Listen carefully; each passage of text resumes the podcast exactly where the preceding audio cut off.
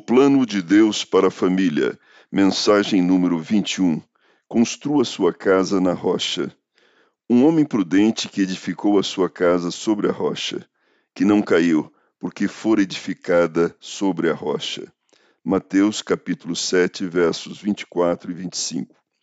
Jesus está encerrando o seu mais longo e conhecido sermão, o Sermão do Monte. Como mestre perito, mostra dois quadros, símbolos das duas reações ao seu ensino. O primeiro quadro é do homem que ouve suas palavras e as coloca em prática. O segundo quadro é do homem que ouve seus ensinamentos, mas não os coloca em prática.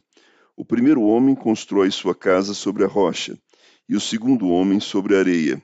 Sobre ambas as casas acontecem as mesmas circunstâncias: chuva no telhado, vento na parede e rios no alicerce. A primeira casa permanece de pé, a segunda desaba.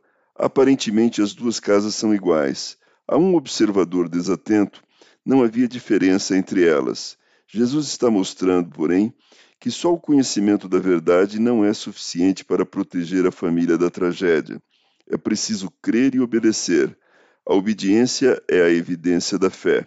Quando cremos e obedecemos, edificamos nossa vida sobre a rocha.